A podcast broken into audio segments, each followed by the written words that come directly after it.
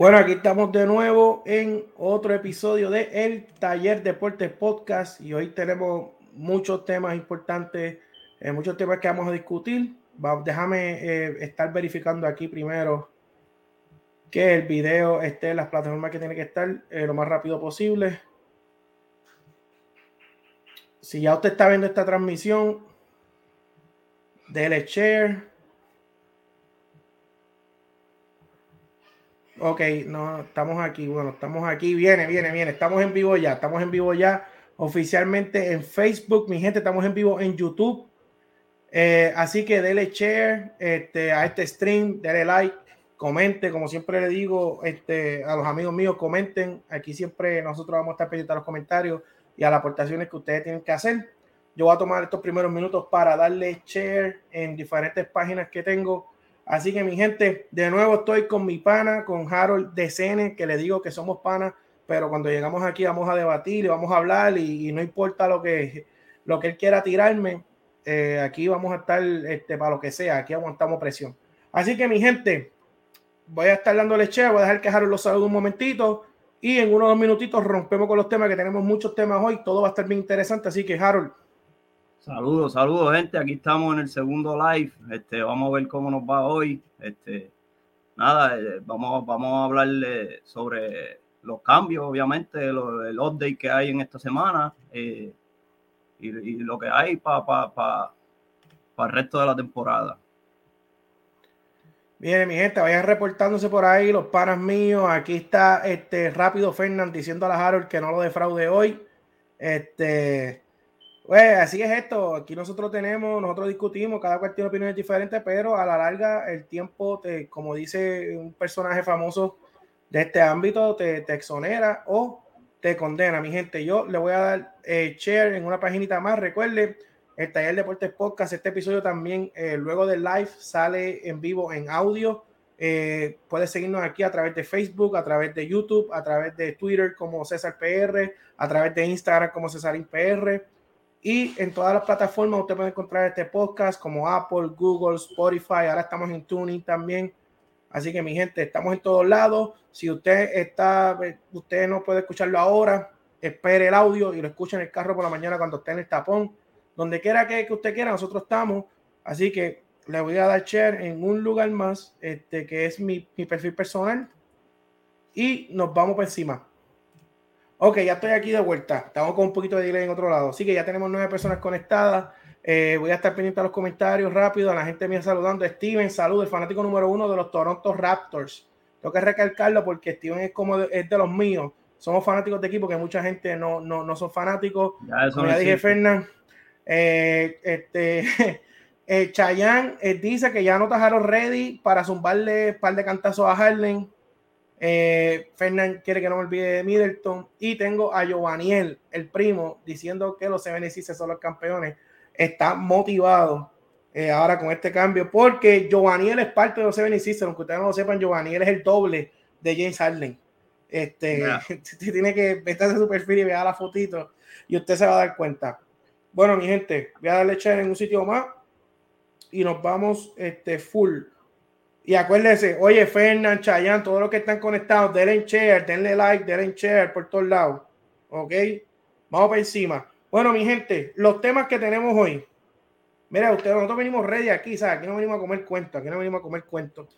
Los temas que tenemos hoy. Vamos a discutir la mayoría de los cambios que se dieron en el 3 deadline eh, alrededor de uno o dos días antes del 3 deadline y los que se dieron, como siempre, los famosos cambios que se dan en el countdown, faltando una hora, 45 minutos para darse. Vamos a hablar de todos esos cambios. Vamos a hablar de qué equipos ganaron en el 3 deadline. Vamos a hablar de qué equipos perdieron en el 3 deadline. Tenemos nuestra sección que va a volver, que es la de preguntas incómodas, eh, que son preguntas que Harold me va a hacer a mí, que yo no sé las preguntas que me va a hacer. Y yo le voy a hacer preguntas a Harold que él no sabe lo que yo le voy a preguntar. Vamos a tener tres preguntas incómodas cada uno en el día de hoy. Vamos a tener, ¿verdad? Para los que me dieron el feedback de Rapid Fire, que la semana pasada no fue Rapid Fire, hoy vamos a traer un Rapid Fire de verdad. Vamos a traer un Rapid Fire y ese Rapid Fire va a ser relacionado a quienes Harold y yo pensamos que ahora a mitad de temporada son los ganadores de premios. Así que esto es el Mid-Season Awards, o sea, lo que nosotros pensamos que han ganado los premios que están ganando, que van a la carrera y que si la temporada se acaba hoy, ¿quién pensamos nosotros que va a ganar esos premios? Así que Harold, este, yo voy a comenzar contigo. Vamos a comenzar con el trade eh, que todo el mundo quiere hablar. Vamos a comenzar con que el trade deadline para mí fue, fue drama puro, fue, fue uno de los mejores.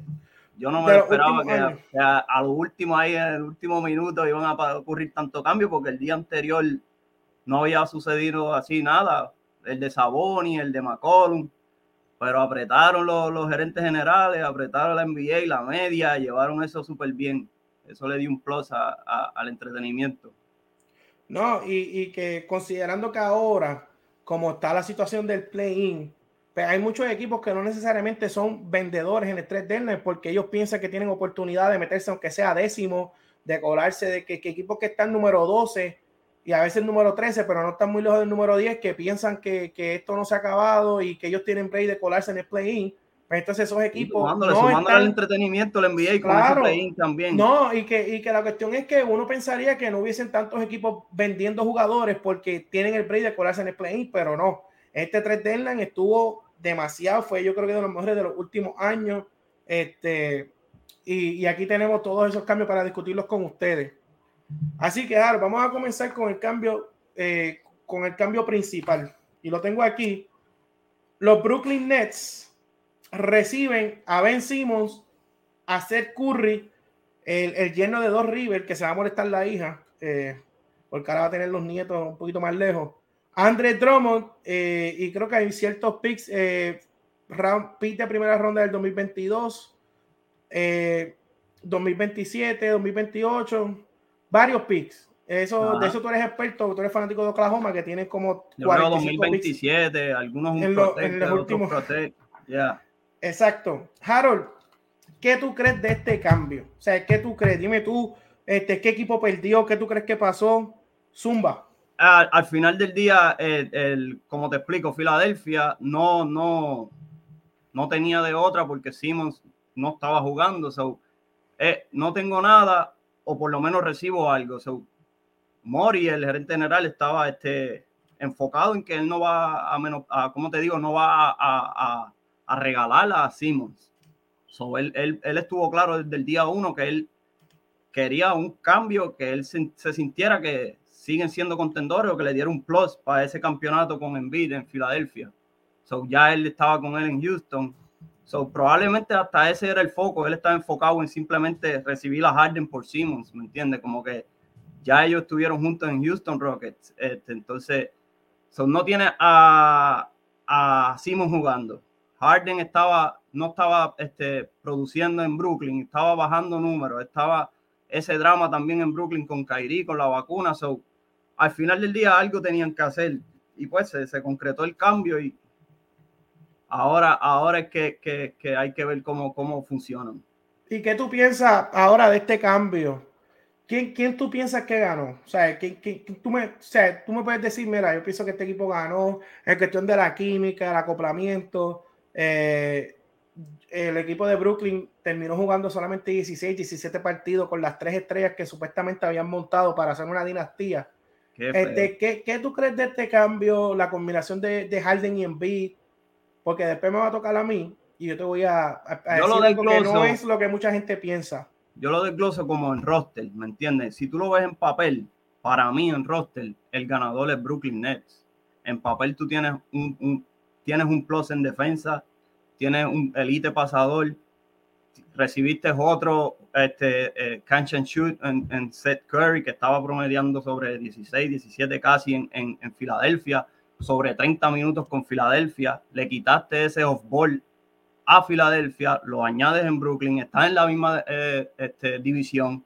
Ya todo se trata de que si en realidad van a jugar, si Kyrie va a jugar, si Simon va a jugar, si tienes dos australianos ahí que quizás se llevan buena química, tienes a, a, Curry que estuvo en, en, college con Kyrie. So, en cuestión de química y en papel y en roster, en las piezas, Brooklyn ganó pero si ves en el lado de Filadelfia, tienes un, un elite este, anotador, tienes un, un, jugador que te, va a te puede promediar y es capaz de promediarte sobre 30 juegos. si viene metiendo el, el, el, step back, si viene recibiendo esas faltas que él logra este, ponerle presión a los árbitros. La cuestión es que si él logra llegar a, esos 30 puntos, ayudar en el pick and roll con Embiid en, en cuestión de anotar, Filadelfia pues tiene un, un dúo élite de los mejores del NBA ahora mismo. No, y te voy a decir porque he escuchado varias personas, he estado escuchando y viendo quiénes son los que ellos piensan que, que, ganó. Y yo creo que el 90% de las personas, casi todos dicen que es Brooklyn. Para mí ganó Filadelfia. Y te voy a explicar por qué. En la NBA siempre, cuando, cuando los jugadores le dejan saber a los equipos que quieren que los cambien, que no quieren jugar en ese equipo, automáticamente ese equipo pierde un leverage. Ese equipo pierde una ventaja que tiene. ¿Por qué? Porque los demás equipos saben que él no quiere jugar ahí. Y eso ha pasado con muchísimos jugadores, este, con Leonard, que lo dejó saber, y ha pasado con muchos jugadores a través de la historia del NBA. Cuando el jugador te deja saber que él no quiere estar ahí, automáticamente tú pierdes la ventaja de recuperar este, lo que tú vas a dar con ese jugador. Por eso es que yo pienso que ganó Filadelfia. ¿Por qué? Ben Simon, Harold, ¿quería jugar en, en, en, en, Filadelfia? No. Ben Simon quería volver a jugar con Joel Embiid. No. Ben Simon quería jugar para dos River. No. O sea, Ben Simon estaba dispuesto a perder todo el dinero del contrato porque él no quería volver a pisar la cancha con el equipo de Filadelfia. Entonces, cuando tú tienes a Ben Simon que no quiere jugar, que no quiere jugar para ese dirigente, que no quiere jugar para otra estrella, que no apareció para nada, que está dispuesto a perder todo el año porque no quiere jugar para ellos. Y a pesar de eso, tú no tuviste que regalar a Ben Simmons por par de jugadores para decir, wow, tengo que aprovechar ahora porque mientras más el tiempo pase, más valor va a perder Ben Simmons. Y cuando hemos visto jugadores a través de la historia en la NBA, cuando ellos piden cambio y le dejan saber a los equipos que no quieren estar ahí, casi nunca ese equipo recupera lo que pierde con esa estrella. Casi nunca. Pero tenemos a Filadelfia, que a pesar de que Ben Simon estuvo fuera esos 50 juegos, que la última imagen que todos nos llevamos de Ben Simon fue la huira que le pasó a, a Taibu, teniendo la huira ahí a dos manos para, para tratar de ganar esa serie contra Atlanta. O sea, la imagen que todos nos llevamos de Simon de esa serie fue pésima. La imagen que, que nos llevamos por la cuestión de, de, no querer jugar por un comentario que para mí no fue algo, una falta de respeto tan grande como la quisieron, como la quiso vender Ben Simon y el hecho de que ellos hayan podido coger a James Harden a cambio de Ben Simon, a pesar de que Ben Simon claramente no quería jugar ahí, para mí, por eso es que Filadelfia gana en este cambio. Porque mucha gente estaba hablando. Yo era uno que decía, bueno, a lo mejor terminan cambiándolo para Minnesota, por D'Angelo Russell y otro más. Había gente diciendo, pues, por CJ McCollum. Este, había gente diciendo, pues, yo creo que lo cambio por, por, pues, por John Collins, no sé, buscar alguna manera, yo no sé, va a ser un cambio y mandar a John Collins para Atlanta, todo el mundo estaba asumiendo que mientras, más el tiempo pasaba, mientras más los juegos pasaban, mientras el 3 deadline pasaba, vencimos seguía perdiendo valor. Y todo el mundo no iba a jugar. No iba a jugar. O sea, de un, de un tipo que tú no tienes, que, que de, vencimos jugó cero minutos. Ahora tú traes a James Harden. Que básicamente, si tú, si, si hablamos de cuestión de la cancha, sacas a Seth Curry y traes a James Harden. Básicamente, ese, ese es el cambio para Filadelfia, porque Filadelfia nunca tuvo a Ben Simon en cancha. Pero le quita, Maxi estaba jugando bien. Maxi estaba, estaba teniendo sus puntitos, estaba jugando súper bien ese rol on the dribble, ¿me entiendes? Con el dribleo, con la bola en la mano, Maxi estaba luciendo súper bien, excelentemente bien. So, ya le vas a quitar confianza a Maxi. Eh, Milton, Milton va a venir de nuevo para atrás. So, yo veo como que perdiste off-ball, jugadores off-ball que no, no cachan shoot, shooters, no tienes ahora mismo en Filadelfia. Pero, lo vas a necesitar a la hora del pick and roll con Embiid. Pero tú realmente piensas que Filadelfia tiene que quedar campeón como estaba? No, no. ¿Y ahora? Tampoco. Porque a mí siempre, se me olvida que tú eres bien hater de Harden. pero, pero es que no, no, no tiene plus en defensa, no tiene yo te, yo te puedo entender porque no tenían opción, pero si podía jugar. Pero ahora tienen más opciones. Tiene Filadelfia. Sí, tiene opción. Filadelfia, claro que tiene opción. Si Harden finalmente, después de tantos años, produce en el clutch, Si después de tantos años decide ser un líder, ser no, no, no esos rumores que fuera de la cancha va para aquí, va para allá, ¿me entiendes? No, no, no, no lo veo como líder, no lo veo como un plus en defensa, no lo veo eh, involucrando jugadores, no, no, no siento como que la, si él, si él produce a la hora de la verdad, que no lo ha hecho por muchísimos años, Filadelfia puede ser un, puede ser un contendor a finales. Por eso, pero, pero acuérdate, lo que yo te estoy explicando es, ellos tenían cero minutos de parte de Ben Simon. No, yo te entiendo esa parte. Y, la posición, la posición de Seth Curry, pero él la estaba, va a Harden. O sea que si, que si tú sustituyes a Seth Curry con Harden, o sea, Filadelfia está como a dos o tres juegos del primer lugar, de en el este, sin tener a Ben Simon. So, tú estás sacando a Harden. Pero pueden caer fácilmente, la posición de fácilmente pueden bajar al play-in. Pero, o sea, o sea, tú honestamente. El standing, está cerrado. Por eso, pero, pero tú, tú, honestamente, tú piensas que tú sacas a Seth Curry y pones a Harden y Filadelfia va a bajar. No va a bajar. Por eso. Pero Mori estaba, Mori estaba enfocado en que, que yo voy a recibir por Simon, o si no, él no va a jugar. So, tú estás jugando para hoy, para esta temporada, a ganar, o se me, se me, se me chavó el, el, el, futuro en mi franquicia. ¿Me entiendes lo que te digo? Simon es joven. Simon, tú podías seguir jugando, la, moviendo la ficha. So, ¿Qué puedo recibir?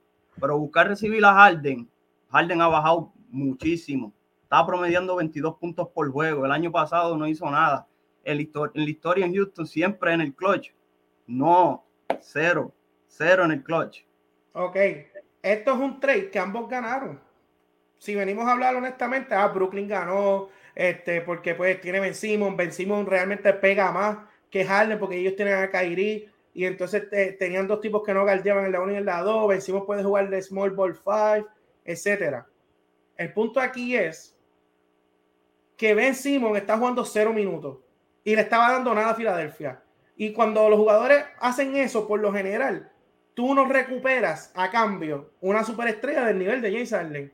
Ellos estaban segundo o tercer lugar en la conferencia del Este, batallando ahí a dos o tres juegos del primer lugar, sin aportación de Ben Simon. Tú básicamente estás sacando a Seth Curry del cuadro y estás poniendo a James Harden. Ya tú tienes un upgrade gigantesco. A eso súmale. Yo no iba Ofensivamente. que, no, hemos visto la química. Ofensivamente le das el upgrade. No, ok, pero, pero, pero, por encima de Curry es un super Hay que en realidad ver cómo funciona cómo funciona porque es un solo balón en la cancha. So va a ser full pick and roll en beat con Harden. So no tiene off ball. Sí, por nombre, sí, Harden va a darle un upgrade 100% de acuerdo, pero regalaste a Simmons arriesgando que va, va full para este año sí o sí, después en futuro que vas a tener. ¿Me entiendes lo que te quiero decir? Como que Simmons, él, él, estaba claro en que Simmons o me quedo con él pero no lo, no lo voy a regalar así porque sí, sí pero, pero, pero Simon nunca más, Simon nunca más iba a jugar en Filadelfia. So, ¿qué, eso te digo, pero él estuvo claro ¿qué jugador mejor que Harden? ¿Qué jugador mejor que Harden iba a conseguir Filadelfia por Simon? ¿Qué jugador que de, no con, el, con, con, el, con la con, este de, de, ceiling bueno, cualquier año, porque es que mientras más pasa el tiempo, máximo Simon perdía valor. o sí son muchos gerentes generales van a hacer movida. Está cuando los jugadores, cuando los jugadores le piden cambio de equipo, él sigue bajando de valor. Lo que pasa es que Murray, tenía la conexión. Murray tenía la conexión con Murray tenía la conexión con, con Harden.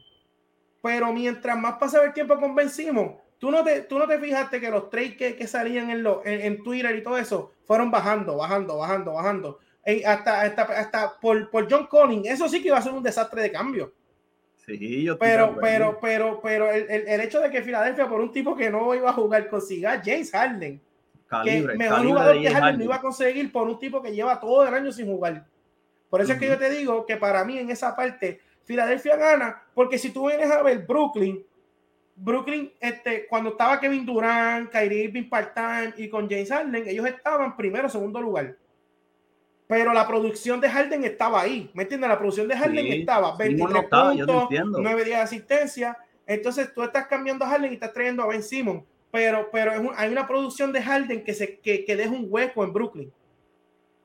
en Filadelfia no hay ninguna producción de ningún jugador que dejaba nada. O sea, que no hay, no hay nada por lo que Filadelfia se quedó cojo saliendo de Vencimo porque Vencimo no estaba jugando. Pero Brooklyn no se queda cojo si todos juegan porque Brooklyn van a tener todas las piezas, es un rompecabezas.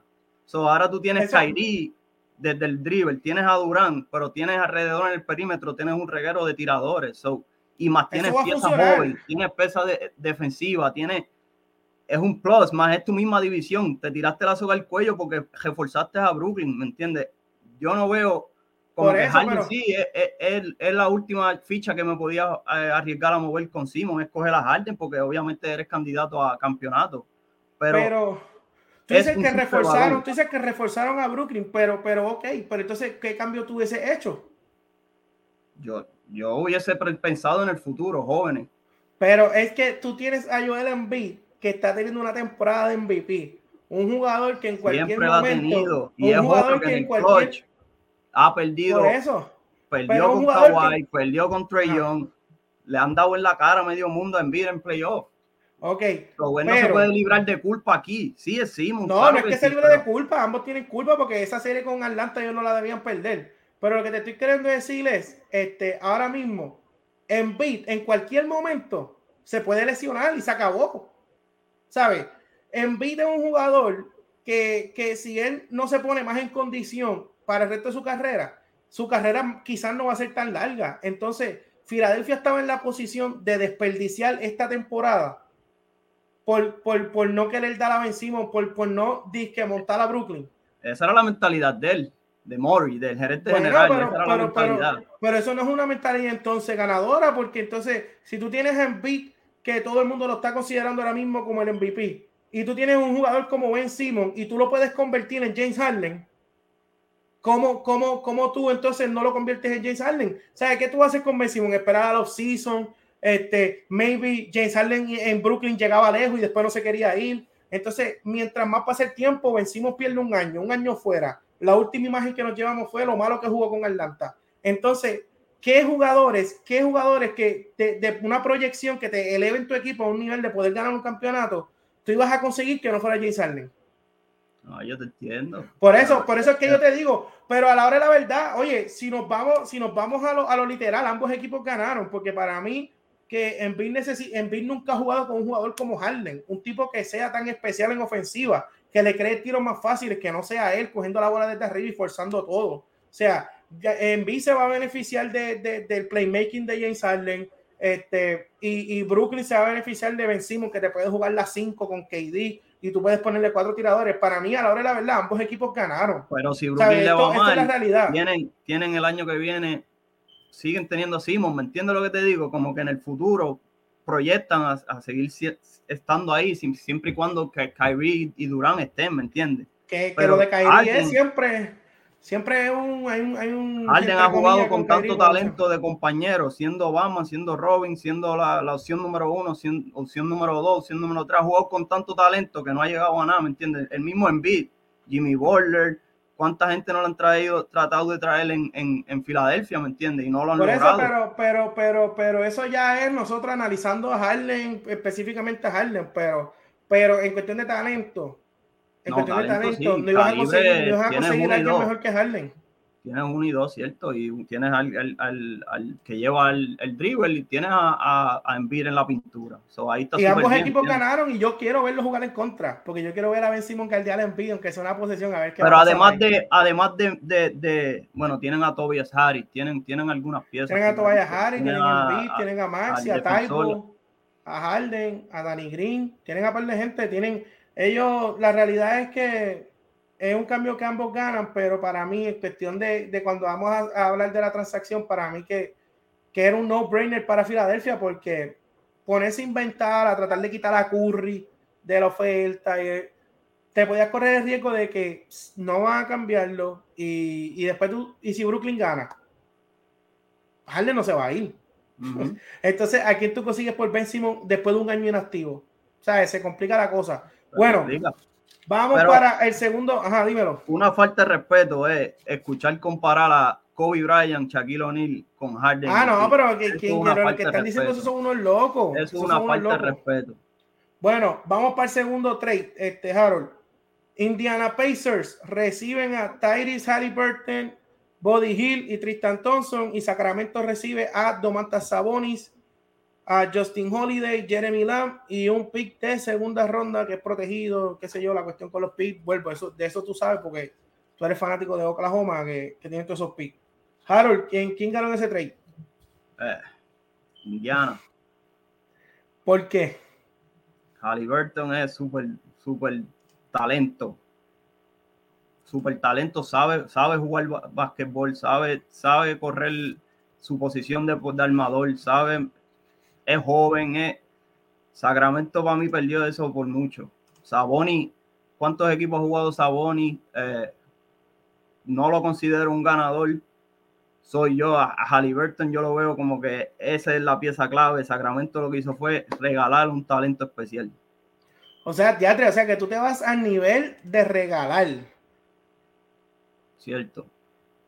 ¿Por qué? O sea, para ti, o sea, o sea, para ti Saboni, o sea, para ti Saboni no, no es una estrella. Eh, All-Star, Saboni es All-Star, unos números increíbles, pero si tú te dejas llevar, ¿cuántos equipos ha jugado ya Saboni en su corta carrera? 25 años tiene Saboni. Bueno, jugó en Oklahoma y en Indiana. Orlando.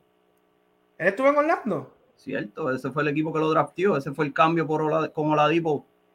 Pero, ah, bueno, yo, yo, pensaba que él había jugado con Oklahoma desde el principio. No, ok, entonces, Harold, si yo te doy a escoger, porque yo creo que yo en este, en este trade eh, pienso lo mismo que tú, pero si a ti, si tú eres Sacramento y a ti te hubiesen dado a escoger entre cambiar a entre, a, entre Halliburton o, o, que fuese Fox el que dieron a Indiana, ¿a quién te hubieses dado? O no, o no hubieses dado a ninguno de los dos porque para ti Sabonis no vale eso a mí, si tú me das a, a, a Saboni, yo te, yo te regalo a Fox.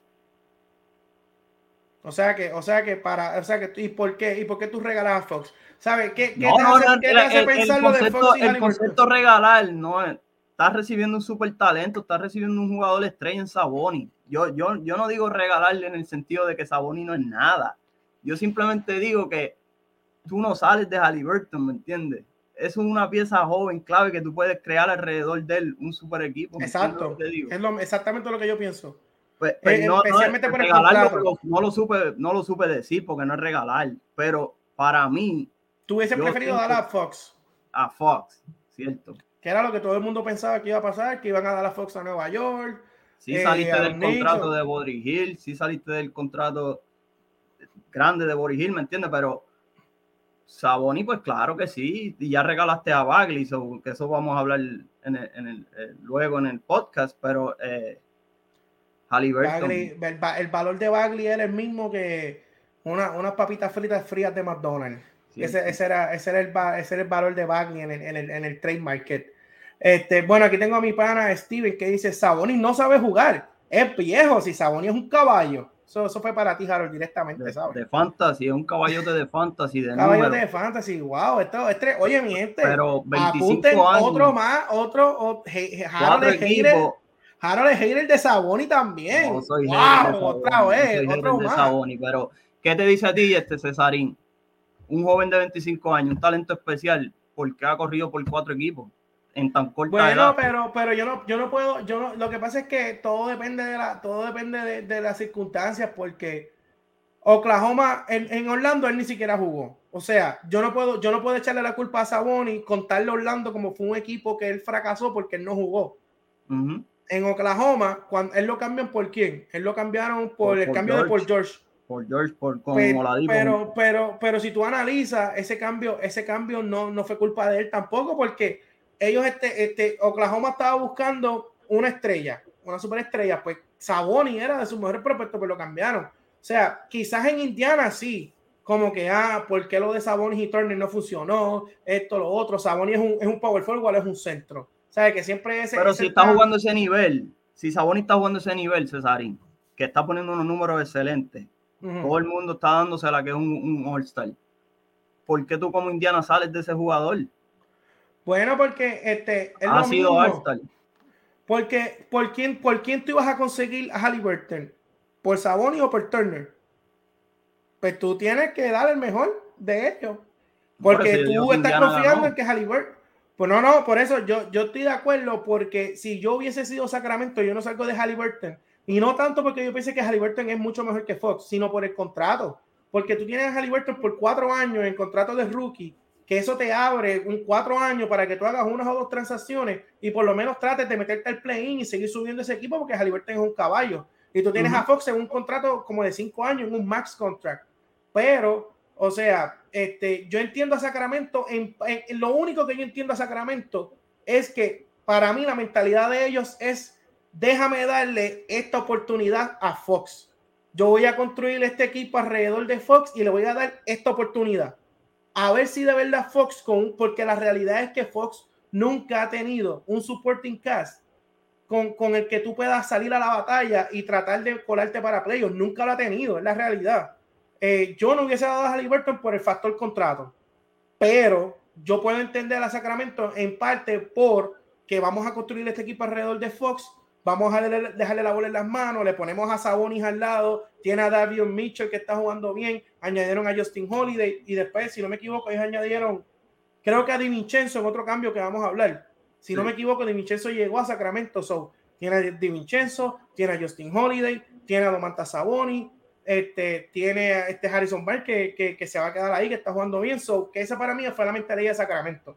Pero yo estoy en la misma página que tú no hubiese, este, no hubiese pensado que, iban a soltar a Halliburton. Mira, este Harold, para seguir con el otro trade, tu primo tiene una pregunta. Dice, me gustaría que el, pri, el primo aclare si piensa que Halliburton es mejor que Fox. Esa te la puso es mejor que Fox. Pasa que los números muchas veces engañan a las personas. Eh, eh, eh, Halliburton sabe jugar básquetbol, sabe distribuir el, el balón, sabe, sabe reconoce situaciones de juego, ¿me entiendes? Fox sí te da, sí te, te, va a ser atacador, sí te va a dar puntos, tiene puntos en las manos, sí es ofensivo, pero ha, ha estado años ahí, han tenido problemas con Bagley, ha tenido problemas con, con, con de química como líder, corriendo con Sacramento. Yo hubiese salido de Fox. Yo, yo te voy a ser bien honesto. Si tú me yo para mí, para mí, en mi opinión, Halliburton y Harrison Barnes eran los que están jugando súper bien este año en Sacramento. Fox yo te voy a ser, yo te voy a ser bien este honesto. Te voy a ser bien honesto. Si tú me preguntas para mí hoy, hoy, ¿quién es mejor de los dos? Para mí Fox es mejor. Hoy. La, la, la, la, lógica de que Halliburton es un talento más joven y que todavía está en ese contrato y que es un joven que va subiendo y que las estadísticas en, en las estadísticas de eficiencia lo, lo apoyan en todo, pues yo entiendo que Halliburton tiene una proyección que quizá ahora mismo Fox no tiene porque ya lleva unos años en la liga. Pero si me pregunta hoy por hoy, hoy por hoy para mí Fox es mejor. Pero yo estoy de acuerdo que yo hubiese dado a Fox también. Pero yo lo hubiese, hubiese sido más por el lado de la gerencia, del contrato, de que, de que puedo poner más, más jugadores al lado de Halliburton porque está cobrando 10, 12 millones comparado con el max contra que está este mira este va espérate que es que siempre viene una tira mira que me quita la gorra Papi, esta es otra. ¿Tú me entiendes? La otra decía NBA Final. Esta es otra. Mira, esta es otra camisa. Mira, ¿te gusta? El mapita de Arizona. Mira que está ahí. Tiene todos los outfits, primo. Devin Booker. Oye, oye, oye, oye, un paréntesis. ¿Quién fue el primer pick de la reserva? No me digas que cogieron a Devin Booker por encima de Luca, Donchi, de Lavin y de Donovan Mitchell y de Harden. No me digan eso, pero ya, ya se acabó el tema porque no quiero, no quiero, no quiero desviarme. Ok, seguimos. Ya, Harden, ¿qué pilo cogieron? Ya, ya, ya, ya, ya, ya. Ah, viene este, que no le puedo dar cabeza a este porque rápido empieza a tirar la Harden. Wow. Ok, vamos, vamos para este trade, Harold. Voy a brincar un trade aquí, lo digo ahorita porque este trade es como son un poquito obvio, pero este trade, este es bien interesante, Harold. Dallas Mavericks reciben a Spencer Dinwiddie y a Davis Bertans. Washington Wizards reciben un pick de segunda ronda y Kristaps Porzingis. ¿Quién gana ese cambio? Este Harold. Ah, estoy 50-50 en ese cambio, brother, de verdad. Se me hace bien difícil. Se me hace bien difícil decirte quién ganó, porque en realidad, eh, si me tengo que ir con uno, me voy con, con, Washington, pero por Porzingis nunca juega, so es irrelevante lo que, lo que uno diga sobre, sobre Porzingis en Washington, sobre el rol de, en Dallas, pero ah, yo no, yo estoy 50-50 en realidad. Para mí, en mi opinión, eh, si tú, si tú te enfocas en, en, en, el oeste, en, el, en, la, en la pintura, tienes a, a, Towns, tienes a Anthony Davis, tienes a, a Jokic, tienes a Gobert. tienes a, a Ayton. a, ninguno puede guardiar por sí. Tú te vas, no los puede guardiar, pero tienes una presencia en la pintura. saliste de Porzingis, está bien, yo puedo entender, porque no, no, estaba, no estaba haciendo nada y, yo creo que hasta Dallas tiene mejor récord sin Porzingis. Pero al final del día, mientras él estuvo en Dallas, los juegos que Porzingis no estuvo jugando, Dallas tiene mejor récord sin, sin él, ¿me entiendes? O al final del día sales de ese contrato, pero en la pintura yo, yo lo arriesgaría, ¿me entiendes? En, en position. Mira, yo, eh, antes de yo decir quién yo pienso que ganó, yo voy a tirar este paréntesis. Para, para todos los fanáticos de Luca Donchi y para todos los fanáticos de Dallas que están diciendo que esto es cómodo, que ganamos Dallas y que esto. Por la, yo no quiero que me metan excusa después que Luca Donchi está solo, que Luca no tiene ayuda, que Luca esto, porque si yo me olvido de los equipos si yo me olvido de los equipos, es que, este, lo, que lo que hizo Dallas fue un desastre. Porque tú estás dando por Singing por el contrato, pero Bertan cobra 60 y, promedia dos puntos por juego. Pues de qué estamos hablando. el otro pana, el otro pana. Saliste del contrato de bueno, para coger el contrato de Bertans. Y que está malo, que está malísimo. Viene de una lesión de ICL también ha bajado un montón. No está igual de efectivo. tuvo miles de problemas en Washington. En las últimas semanas salieron noticias. Son cuestión de contrato, noticias de que, de que, los jugadores no, querían jugar con Dinwiddie, de que Dinwiddie estaba haciendo un problemático en el locker. Entonces yo quiero ver cuando Dinwiddie se junte con Luca Doncic en, en, ese, en, ese, en, ese, en ese locker. A ver cómo...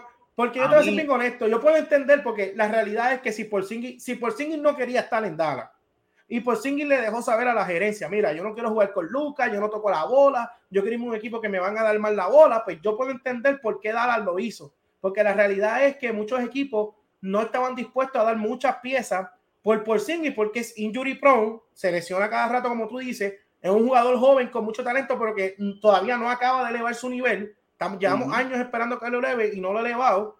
Y, y, pues la realidad es que, y la lesión y todo eso, y el no quiere estar ahí, pues yo entiendo por qué Dala lo movió y quizás, pues mira, esto fue lo único que pude conseguir por él, esto es lo que voy a hacer. Pero en Dallas, los fanáticos de Dallas lo están vendiendo como que esto fue el supercambio de la vida. Mira, no. este cambio, esto es sencillo. Esto fue que por y se comunicó con la gerencia de Dallas, le dejó saber que no quería jugar ahí, que no le gustaba su rol, como lo dijo en tres o cuatro ocasiones, y que, y que lo cambiaran. Porque el, adquirir a Davis Bertens con ese contrato malo y a Dinwiddie, para mí no es negocio, porque por Singy la gente, lo, yo digo lo criticamos, pues yo me incluyo, pero hoy está promediando 19 y 9. ¿Entiendes? O sea, no es como que por Singy está promediando 10 puntos, está promediando 19 y 9. Lo que pasa es que lo que, lo que nosotros hablamos en los chats, Harold, que, no, que vamos a coger un fuetazo, pero que yo voy a decir ahora, y vamos con un fuetazo de todos los que están en los comentarios jugar con Luca Donchi no es fácil. No es sencillo jugar con Luca Donchi, no es fácil. O sea, Luca Donchi casi todo el tiempo tiene el balón en las manos y, y, la mayoría de los jugadores son jugadores que están espoteados. Y pues, entonces, por eso es que yo digo que la gente dice, no, pero cuando una segunda estrella llega a donde, a donde Luca, pero la segunda estrella va a estar de acuerdo a coger un rol donde no va a tener la bola en las manos tanto va a estar dispuesto a sacrificar su juego para que Lucas sea el que, el que controle el juego. Eso no lo sabemos. Por eso es que el Luca Donchi, ustedes van a ver, y si me equivoco, me equivoqué. Luca Donchi va a ser un jugador que va a necesitar role player, role player, role player, role player a su alrededor, que galdeen, que metan el triple para lucir mejor. No necesariamente unirse con otra estrella. Pero eso es otro tema. En ah, cuestión, de, en cuestión de, incluyendo los equipos, pues sí, yo puedo ver la lógica de por qué Dallas lo hace, pero el con Harold, el contrato de Bertans es un asco. Y Bertans está, Bertans ahora mismo está un equipo de Washington. Kuzma, Harold, Thomas Bryan, Gafford. O sea, si tú tienes esos cuatro tipos en un equipo malo y tú no puedes sentar a ninguno, eso te deja mucho decir que ti. O sea, tú no puedes sentar a Gafford. meter la bola. Cobrando 60 millones. Entonces tú sacaste a y para coger otro contrato malo. Y a la hora de la verdad, Maxi Clever, Maxi Clever va a cerrar juego. Maxi Clever va a estar ahí cerrando juegos, Dwight Powell va a cerrar algunos juegos de cuestión de machos defensivos y tú vas a tener muchos jugadores que van a sentar a Bertans, aunque Bertans no es como que va a jugar 30 minutos en Dallas tampoco. Entonces vas a tener un tipo cobrando 50, 60 millones para el banco. Necesitas presencia en la pintura. Tiene, como te hablé, te mencioné todos esos, todos esos caballotes en el oeste que vas a tener uno, uno de esos te vas a encontrar en playoff. Es una serie de macheos. No vas a tener a nadie en la pintura que pueda machar con todos esos tipos. Entonces, la otra que a mí me duele mucho es la de Jalen Brunson está teniendo una súper excelente temporada. Lucas estuvo fuera, promedió sobre 23, 24, casi 10 asistencias en 5 juegos, 6 juegos que jugó sin Lucas. entonces le traes a un tipo que necesita el balón en la mano, este Dinwiddie, como, como pronuncia el apellido. Este, entonces, Bronson, ¿qué vas a hacer? Lucas es que tiene el balón en la mano todo el tiempo. Entonces, le estás quitando protagonismo a, a, Bronson o es que no lo vas a firmar en el off-season? No, entonces, eso es, lo que yo te digo. O sea, la lógica para mí de este cambio es, salgo de Porzingis, de, de, salgo de esos millones y entonces este, puedo firmar a Finn Smith, que le dieron el contrato ayer, y puedo firmar a, a Bronson. Si es que vas a firmar porque traiste un armador, traiste a Dinwiddie. Esa es la cuestión. Entonces, cuando tú ves a Dala jugar, Luca Donchi a veces le da la bolita a Bronson para que la baje. Tú sabes, como los nenes chiquitos con que tú dirigías ahí en Corozal, que le daban la bolita hasta media cancha para que deriviara. Así es Bronson, le dan la bola hasta media cancha y toma, se la dan a Donchi. Entonces, el, el, rol, el rol grande de, de Bronson era cuando, cuando Luca Donchi estaba en el banco. Porque tú dejabas que Bronson corriera el equipo y le ponías al lado a esos jugadores que galdeaban, que metían el triple y el banco mantenía el nivel. O sea, Dallas tuvo un banco que por primera vez mantuvo el nivel cuando Lucas estaba fuera de cancha. Entonces, ahora con Dinwiddie, esa dinámica, ¿en qué momento Dinwiddie va a tener el balón? O, va o Lucas le va a hacer no, lo va a tener. para mí, para mí, se supone que tú dejas a Bronson en el cuadro con Lucas. Ellos están jugando bien. Bronson y Lucas están jugando bien juntos. Están creando química bien, pero Dinwiddie va a venir del banco. Porque si ellos meten a Bronson en el banco, es ahí es donde meten la No, no, no, pero la, la, la, cuestión va a ser la dinámica de quién, de en qué momento Dinwiddie va a tener la bola, porque o la tiene Luca o corriendo la segunda unidad, corriendo la segunda unidad se supone que, lo que hacía Bronson. Por eso te digo, está Dallas dispuesto a sacrificar lo bien que juega la segunda unidad con Bronson para darle la bola a Dinwiddie. Yo no sé. El rol, el rol de Davis Bertans, yo no sé cuál va a ser en ese equipo. O sea, ellos tienen a Clever, ellos tienen a, ellos están dispuestos a sacrificar la defensa que le trae Clever y Powell y estos jugadores de error que ellos tienen para darle minutos a Bertans que no defiende, contando mm. con que meta par de triples. Pues Bertans para mí va a tener sus 20, 22 minutos, o sea, por Singy te daba 19 y 9.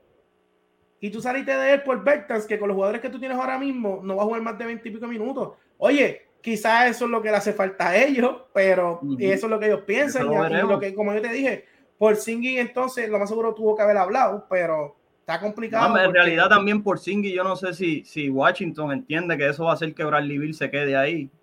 Yo lo dudo mucho. Yo no, no veo.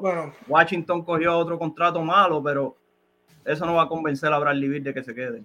Si de verdad por Singy se quería ir y no había opción, eh, pues dala, pues que mi modo. Salió bien porque salieron de él, pero si ponemos este cambio en puros nombres y, quién jugador entró y qué jugador salió, este cambio fue un desastre para Dallas. Y fue, y fue para Washington, cogieron a, cogieron a Porzingis que pues, como quiera, si tú ves desde el lado del Washington, desde el lado de Washington, ellos cogieron a Porzingis. Y si no sale con Porzingis, pues como quiera ellos tienen a Bertas promediando dos puntos por juego, ¿qué pierden? si tenían a Bertas cobrando 60 millones jugando 10 minutos por juego, pues Vamos a darle prioridad por Singy y lo pongo a jugar con Kuzma y ver qué sale de ahí jugando small ball o tirador. Además no que por Singy nunca juega, ¿eh? Sí, sí, sí. este, cambio, este cambio, si podemos decir que perdieron los dos, pues ni modo.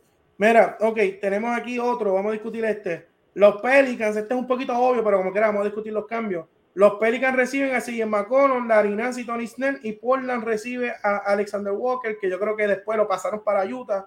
Este, Josh Hart, la usada, Satoransky, que ahora mismo en el PCN ni mata, y un reguero de picks aquí que son como 4 o 5 picks. Eh, Harold, ¿qué tú piensas de este cambio? Para mí es bien contrario a Washington. Washington está tratando de convencer a Bradley Bill, ¿cierto? vamos a traer a y para ver si eso hace que lo convenzo. Entonces, Portland está tratando de, convencer a Damian Lillard de que nunca se vaya.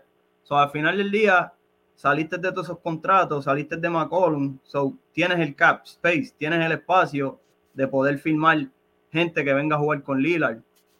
Que, que, lo, que lo logren hacer, veremos si alguien firma en el offseason y se une a Damian Lillard. Pero yo no, no veo como que hay un ganador en realidad. Para mí, para mí el ganador de, este trade es sencillo, es los Pelicans, New Orleans. Y para mí los Pelicans es uno de los ganadores más grandes del, del deadline. Porque tú tienes un equipo de New Orleans, a ese equipo casi no llega nadie, ese equipo casi no firman agentes libres, ese es uno de los equipos que, que los fanbases de los más bajos. So, tú traes un jugador como Sigel McCollum, que es un tipo probado en esta liga, que puede ser un número dos probado en un equipo bueno. Este, te, traíste a Balanquiunas, eh, tienes a Brandon Ingram, este, McCollum te puede jugar la uno, tienes a Jackson Hayes en su rol. Entonces tú básicamente diste uno o dos prospectos y unos cuantos picks para recibir a CJ McCollum. Que cuando vuelva Zion, tú le dices a Zion, mira Zion, esto es lo que hay. Tenemos a CJ McCollum, tenemos a Brandon Ingram, tenemos a Herb Jones que está matando a la liga, el novato que es tremendo defensor. Tenemos a Jonas Baranquiuna, tenemos a Zion de la 4, Baranquiuna es el segundo que mete triple. Tenemos a Graham, podría pasar a un rol de sexto hombre si, si deciden irse con McCollum en la posición point guard. Yo creo que esto es una movida que New Orleans tiene que hacer. ¿Por qué? Porque a New Orleans si no llega gente libre. Y la situación que está Zion, que algunas personas habían dicho que no estaba tan contento, pues tenían que mover la ficha. Yo creo que es una, movieron una buena ficha. A McConnell le quedan dos años de contrato y ellos no dieron tanto talento, sino que dieron talento que estaba aglomerado, ¿entiendes? Y ellos también, si no me equivoco, ellos dieron a Josh Hart. ¿Para qué equipo fue? O Portland, Portland, cayó en Portland. Ah, mira, aquí mira aquí sí, Josh Hart cayó en Portland, exacto, exacto. Ok. Bueno, Harold, tú dices que no ganó nadie, para mí lo ganó New Orleans. Para mí lo ganó este Portland. Honestamente, si logran si logran conseguir firma en el off-season, porque tienen el, la nómina abierta, tienen el cash pay, tienen el espacio para firmar gente ahora. Se liberaron de muchos contratos, ¿me entiendes? Como te expliqué, Washington tiene ese contrato por Sing y le vas a dar a Bradley Bill un super mega contrato. O sea, te vas a arriesgar a que ese va a ser el 1 y 2 tuyo. Portland se libera del contrato de McCollum, ¿me entiendes? Ya, ya no, eh, no hicieron, no lograron hacer nada. So, yo veo Pelicans que tenían a, a Holiday, tenían a Alonso Ball. Zion estaba luciendo súper bien jugando con ellos, ¿me entiendes? yo no veo como que Graham y, y, y, McCollum sea un plus para Pelicans y que convenza a Zion de que se quede. Yo, yo entiendo que Zion se va a terminar yendo.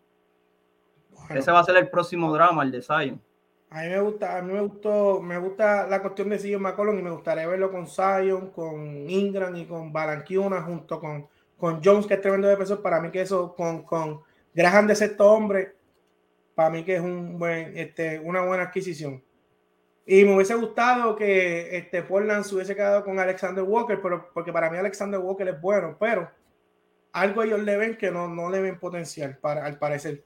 Harold, este cambio, tu equipo de la semana pasada, que fue el equipo, la decepción, Indiana Pacers, recibieron a Ricky Rubio con una pierna un pick del 2022 eh, que se puede convertir en dos picks de segunda ronda, un pick, los picks de nuevo, como te dije. Y Cleveland recibió a Caris Levert y un pick del 2022, Aaron, de este cambio. Cleveland. Cómodo, eso no hay ni. No, no debemos ni, ni, ni, ni de cambiar ni, ni, ni de añadir mucho. Yo creo que Cleveland y, que la cuestión de, de, de Garland, este, Mobley, eh, Jared Allen, Markkanen, Kevin Love del banco.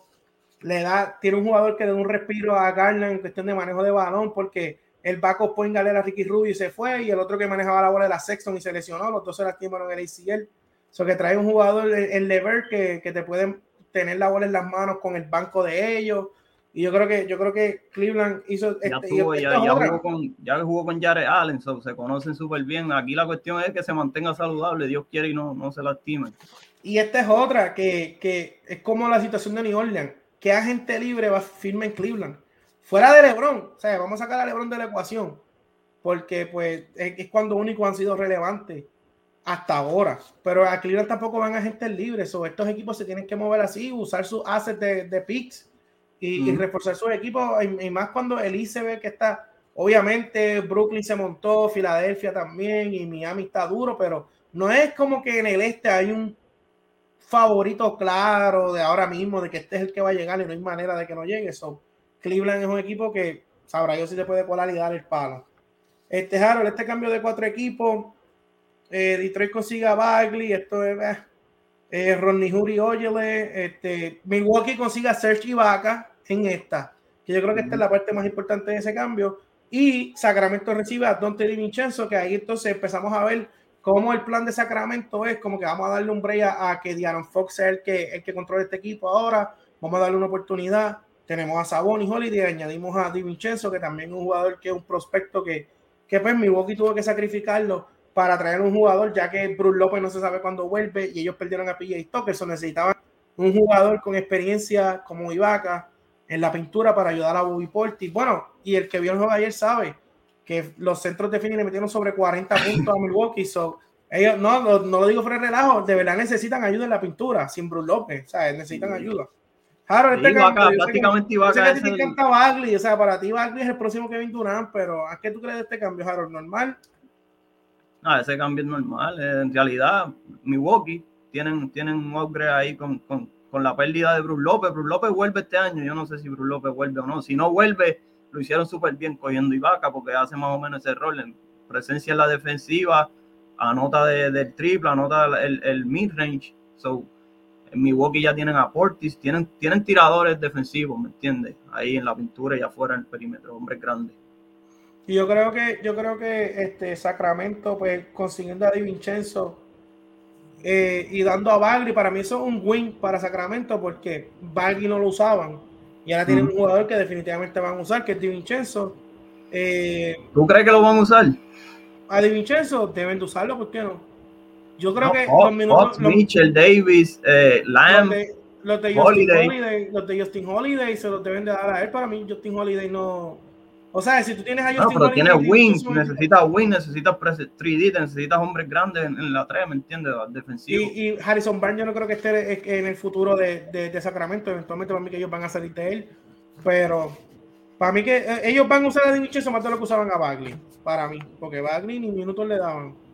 Eh, se tenían que lesionar todos los centros. Pues aquí yo creo que la adquisición clave fue Serge Ibaka para Milwaukee, creo que puede ser factor en ese equipo y pues Sacramento con Di los demás equipos, pues su trabajo fue sacar contratos, liberar contratos y pues coger uno que otro jugador joven a ver qué pasa.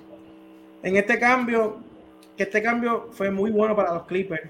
Eh, los Portland recibe a Eric Bledsoe, eh, a, a Keon Johnson, Winslow y un pick, y los Clippers reciben a Robert Covington y Norman Powell.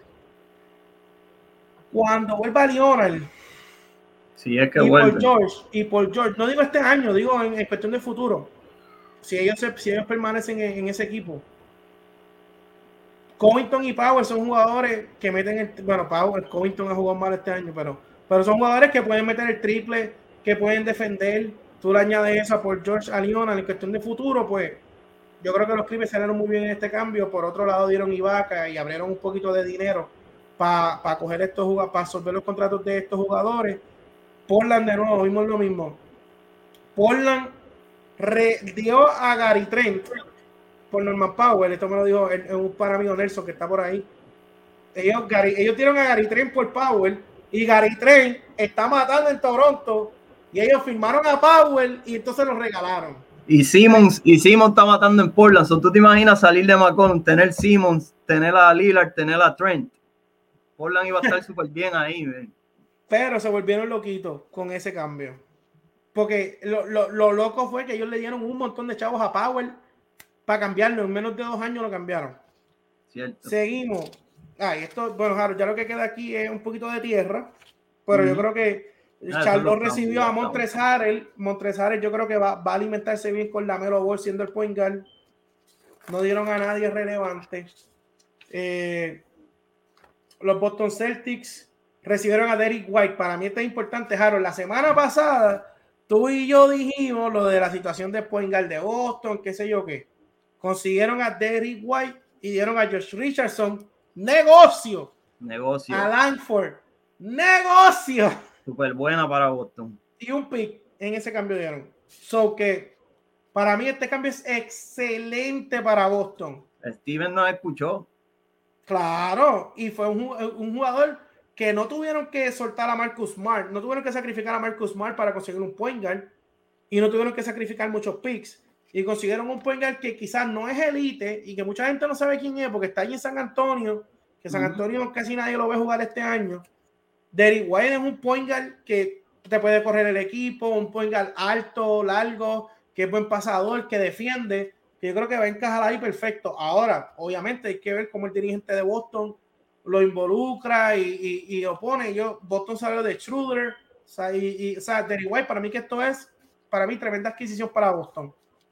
Yo creo que Udoka llegó a estar de assistant coach de Popovich en San Antonio. So, ya Udoka conoce a Derrick White, so, quizás él mismo, él mismo lo quiere. So, yo entiendo que lo va a usar muchísimo y, en, en, en, presencia defensiva hay Gares en el este que se van a tener que enfrentar a, a Marcus Smart. Y, si no te enfrentas a Marcus Smart, te va a tener que enfrentar a Derrick White, sobre te las vas a tener fea. No es que ahora van a tener un cuadro regular que los cinco jugadores caldean. O sea, si, si tú vienes, o sea, White, Marcus Smart, los dos, Jalen y Jason y Robert Williams. Robert Williams, cierto. Y entonces, no sé si ellos, si ellos traerán a Holford del banco, pero galdean. O sea que después yo te voy a hacer una pregunta más adelante que tú sabrás sobre Boston. Este Harold, los Indiana Pacers crecieron a Jalen Smith y a un pig y Phoenix recibe a Tori Craig. yo creo que esto no se tiene que hablar mucho. Eh, Jalen Smith, Phoenix no le había firmado la extensión de contrato, o lo iban a perder si no lo cambiaban. Eh, Tori Craig fue una pieza importante el año pasado en la rotación de Phoenix.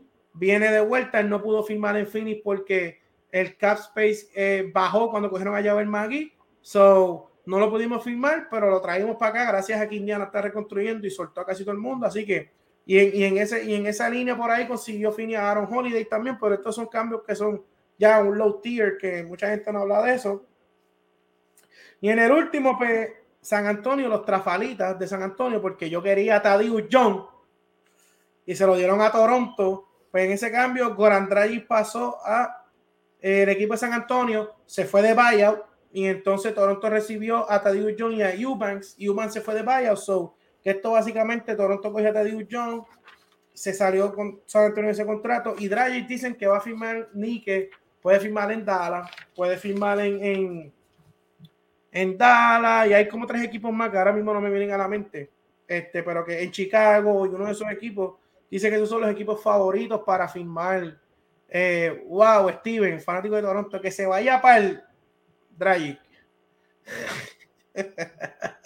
A mí me dolió, yo que ya te digo John en Fini, aunque pues parece una, una, adquisición boba, pero no. Ok, Harold. Entonces, ahora que terminamos con los cambios, eh, si me quieres decir equipos o qué equipo para ti fue el ganador del 3 deadline. Equipo. Un equipo. Dime qué equipo para ti fue el ganador.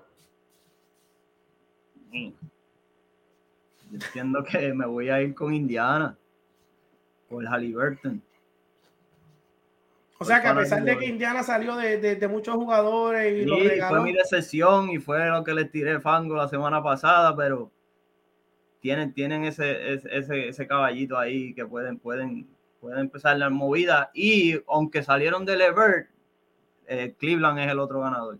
So, si tengo que coger entre los dos, obviamente Levert, pero me gusta mucho a Liberto lo que puede crear en Indiana. Ok, mira, la, respuesta obvia es o Brooklyn o Filadelfia. Para mí que, los dos equipos salieron bien en ese cambio, fueron jugadores que van a encajar perfectamente en otro equipo. Este, que podemos decir que fue Brooklyn o que fue Brooklyn por las piezas que cogió Filadelfia, pero yo voy a decir un equipo que fue el que dijo ahorita, para mí los Pelicans, para mí que los Pelicans ganaron mucho en este deadline CJ McCollum, Larry Nance, cuando vuelva Zion. Para mí que fue una movida eh, buena para ellos el conseguir una estrella como McCollum para unirla con Zion, con Baranquiuna y con todos estos jugadores que ellos tienen en este núcleo. Para mí que ese equipo, low key, fue un equipo que ganó en el deadline porque este equipo está pasando vicisitudes con Zion, no sabemos que si este jugador aquí allá, yo creo que el traer un jugador como McCollum la madurez que tiene McCollum y la habilidad que tiene McCollum de anotar, jugando ese pick and roll con Zion cuando vuelva, para mí que esto va a estar, mira, tengo mucha gente aquí diciendo Brooklyn, eh, Brooklyn, sean serios, Brooklyn, Brooklyn, Brooklyn. Eh, eso es lo que dice mucha gente. El problema con Brooklyn es si en realidad van a jugar, si la vacuna va a estar en juego, si el drama de la salud mental va a estar en juego, si Kevin Durant vuelve va a estar sano. Muchas, muchas, muchas cuestiones, pero para mí. si nos vamos a los como tú dices, los Levert, me encanta muchísimo en Cleveland, reforzaron esa posición. Y, ese equipo está bueno. Indiana con Ali Burton para pueden crear ahí con, alrededor de él.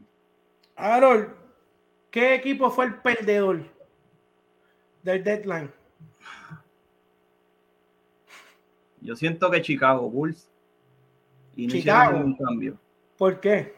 Porque no hicieron ningún no hicieron ninguna movida, tan, tan, el este se está, hizo todas las cada equipo del este hizo sus movidas, hicieron sus cambios, y ellos fueron los únicos que se quedaron sin hacer ninguna movida, y yo siento que, que Chicago tenía que, tenía que buscar reforzar, perdieron a Patrick Williams, perdieron a, tienen lesiones ahora mismo en, este momento, so, tú tenías que reforzar esa posición de Patrick Williams de una u otra manera. Ok. Yo estoy entre dos equipos. Estoy entre, pero es más, pero me, voy a ir con el, me voy a ir, ahora mismo vino el pensamiento de, de quién voy a escoger y por qué. Yo iba a escoger a los Lakers pero la realidad es que los Lakers no tenían, no tenían habilidad de mover jugadores casi. O sea, el pick más cercano que ellos podían mover era del 2027. Taylor Horton Tucker salió a la luz que ningún equipo al que ellos se lo ofrecieron lo quiso. No había ninguno, ningún equipo que lo quisiera. Este, so, los Lakers no tenían, tenían las manos atadas. Ellos mismos se los ataron, ellos mismos se los ataron con las movidas que hicieron. Pero ellos realmente en el deadline no tenían muchas opciones porque nadie iba a querer a Westbrook. Horton Tucker, ellos lo pusieron para que tuviera su exposición y no le demostrara a los otros equipos que fuera una pieza lo suficientemente eh, valuable o como es que se dice, este, wow, se olvidó la palabra, para que fuese una pieza lo suficientemente valiosa como para que otro equipo hiciera un cambio por él, pues los que estaban de manos abarradas no tenían la opción. Así que por esa razón, yo pienso que el, perdedor, y te va a sorprender, para mí que los perdedores fueron los Golden State Warriors. No hicieron ni una sola movida. ¿Tú piensas compraron, que compraron la lavadora que Clay Thompson pidió? ¿Tú, tú piensas, tú piensas que, que, tú piensas que Golden State hizo bien en no hacer ninguna movida, Harold? Igual especialmente, lo mismo de Chicago especialmente, Especialmente en la pintura. Movida. Tú tienes que buscar reforzar en la, en, la mitad de temporada. Tú estás viendo en algo que, que no está no estás produciendo, ¿me entiendes? Algo tú tienes que hacer. Draymond Green está lesionado, no está. Tienes que buscar algo de la pintura, ¿me entiendes? Con Golden State, Chicago, tienes que buscar algo, tienes que buscar hacer algo. Pero por lo menos, por lo menos con Chicago, yo puedo entender lo que tú dices, pero Chicago ellos firmaron a Caruso, ellos firmaron a DeRozan, ellos hicieron un cambio por Lonzo. O sea que ellos hicieron el cambio por Buse Vital del año pasado. So que yo puedo entender que la mentalidad de Chicago fue todos los cambios que yo necesitaba, ya yo los hice. So, yo no tengo por qué hacer nada ahora. Porque tengo, Lonzo está lesionado. Caruso está lesionado. Dosumo y Kobe White son dos jugadores que encajan perfectamente con lo que ellos están haciendo. De Rosan Lavin, Bucevic. Entonces, ¿a quién tú ibas a cambiar de Chicago? ¿A qué jugador? Pues por eso yo, por eso, por eso, por eso en, esa parte, pues yo puedo como que quizás justificar un poco a Chicago. Ah, pues ya hice la movida, traje de Rosen y pues eh, la, esperanza de Chicago es que me vuelvan todos los, me vuelva Caruso, Lonzo y el otro jugador que tiene lesionado, ¿cómo es que se llama? Este, o sea, que me vuelva Caruso, Lonzo, que la Vince sane ya por fin de, la lesión que tiene la espalda y la rodilla. Patrick Williams. Y sí, pero Patrick Williams yo creo que no vuelve este año. Pero. Te digo, esa posición, ¿quién, va, ¿quién, ¿quién, es esa posición? Chabón, está jugando bien, ese chamaco. Bueno, ese es que yo cambiaba. pero, pero yo puedo. No, pero Golden State, Golden State es lo mismo. Si venimos a hablar, Golden State, ¿a quién tú ibas a salir de Golden State? Bueno, Golden State puede salir de un montón de gente, Jaro. Tiene la química, tiene la química. Tú tienes, la química es lo más peligroso. Mira la química en Phoenix. Eso es lo más peligroso. No, olvídate de la química, Golden State. ¿Por qué Golden State tenga a Curry, a Clay, a Curry? La química va a estar. A Curry, a Clay, a Draymond. Oye, Harold, drafteaste a Kuminga, drafteaste a Moody, drafteaste el año pasado a Weisman. O sea, tú tienes tres jugadores jóvenes. ¿Cuántos jugadores jóvenes tú necesitas para tú contender el campeonato? La realidad del caso es que no muchos rookies hacen el trabajo en los playoffs. Entonces, ellos, Draymond Green tiene problemas de la espalda. Wiseman no ha jugado. O sea que el único hombre grande que ellos tienen es Looney. Y para mí, Looney no, no es un buen jugador. O sea, de, tú decirme, ah, Looney es tremendo jugador. No. Lo que pasa es que está ahí. Y porque como tengo el tipo, pues todo el mundo lo ve. Pero Wiseman no está. Draymond Green no se sabe qué va a pasar con su lesión. Jelica no galdea a nadie. Hasta yo le meto el balón a, a Jelica, a Yelisa. Ellos no tienen nadie en la pintura. A nadie. Entonces, ah, bueno, que a lo mejor Golden State en el buyout coge a un jugador, qué sé yo, si Sacramento suelta a Holmes y ellos lo cogen, quizás en el buyout ellos se van a mover y a conseguir un centro o algo. Pero si Golden State no se mueve en el buyout market y ellos se quedan con el roster que tienen, no, para mí ellos fueron, para mí fueron los perdedores. Este Wiseman. Bueno, pero, pero, pero, ¿cuán, cuán, cuán, cuán alta tú tienes la confianza puesta en que Wiseman a la hora de la verdad en un juego grande, un conference final, va, va a estar ahí haciendo el trabajo. Yo no sé. No se sabe, pero tienes a ni Moody, ni Moody ni Kuminga y el mismo Gary Payton. O sea, ellos para mí debían de hacer una movida en el, en, en, el deadline y tratarle, de, por lo menos Moody, Kuminga, esos muchachos que tienen, esos muchachos que tienen proyección, ponerlos en un paquete y por un Miles Turner o por un jugador, un centro tirador, por el mismo Saboni podían tratar de hacer un cambio que hubiese encajado ahí perfecto. O, sea, jugadores así. Para mí, ellos se confiaron de que, ah, pues ya nosotros nos vamos con lo que nos vamos y con esto vamos a ganar. Y yo pienso que eso les puede costar después. Pero mucha gente no va a estar de acuerdo conmigo. Entonces, Harold, vamos a las preguntas incómodas, que ya estamos a, ya estamos a punto de irnos en un par de minutos. Eh, te voy a dejar que empieces tú. Chacho, como te gusta. Ah, bueno, si quieres yo empiezo. No, no, yo empiezo, yo empiezo. Ah, bueno. Mira, aquí René dice que yo estoy hablando con temor de que con le gana a Fini. Mira, este macho, la realidad es, bueno, macho le decimos de cariño, pero es René. Eh, eh, yo no le tengo miedo a Golden State porque los equipos que sus mejores jugadores son Gare y, jugadores que no miden más de 6, 7, 6, 8, a mí no me intimidan porque nosotros tenemos a Bridget, tenemos a Crowder, tenemos a Cam Johnson, ahora tenemos a Tori Craig, tenemos a Chris toda esa gente galdea. Los equipos que más malos eh, hacen lucir a Fini o que los que más Fini tiene problemas es con los, con los LeBron, con los Leonard, con los Giannis, con esos tipos grandes, porque esos tipos son, son muy rápidos para Crowder y muy fuertes para Bridges. ¿Entiendes? Entonces, Bridges no puede guardiar a LeBron porque es muy fuerte, ni puede guardiar a Yanni porque es muy fuerte. Entonces Crowder no puede guardiar a Yanni, ni a LeBron, ni a Leona porque es muy lento. Entonces esos jugadores que pueden coger a Fini y dominarlos por esa área son los que yo le tengo un poco más de respeto.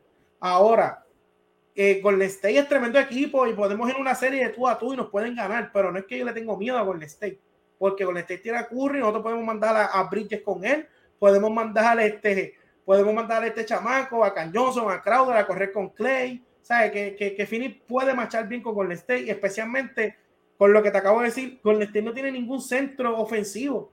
So, todo lo de Golden State es alrededor del perímetro. Y cuando los equipos están alrededor del perímetro, es bien difícil que, que, que, que yo le tenga miedo o que me intimiden. Harold empieza con las preguntas. El MVP de los Phoenix Suns Chris Paul o Devin Booker. El MVP. Para mí, el mejor jugador de Fini es Devin Booker. Pero para mí, el MVP es Chris Paul. Y, yo ah, tuve que ajustar, tuve que ajustar. Porque yo lo dividía de esta manera. Para mí, Devin Booker era el MVP y Chris Paul era el factor X. Pero cuando yo busco todas las estadísticas de eficiencia, lo que las estadísticas de eficiencia, plus minus, este PR, board, todas esas cosas, y cuando yo las pongo aquí, y Chris Paul está por encima de Booker en todas. So, para mí, en cuestión de talento, el, el, mejor jugador de Fini es Devin Booker. Porque Devin Booker tuvo la habilidad de cargarnos empleos cuando Chris Paul no estaba, tuvo la habilidad de sacar el juego pero en cuestión del MVP, por el factor que, que, hace Chris Paul de que te corre el equipo, de que te acomoda a todo el mundo donde tiene que estar, de que hace a sus compañeros mejor, de que es cuestión del locker, como tiene a todo el mundo locked in como un líder.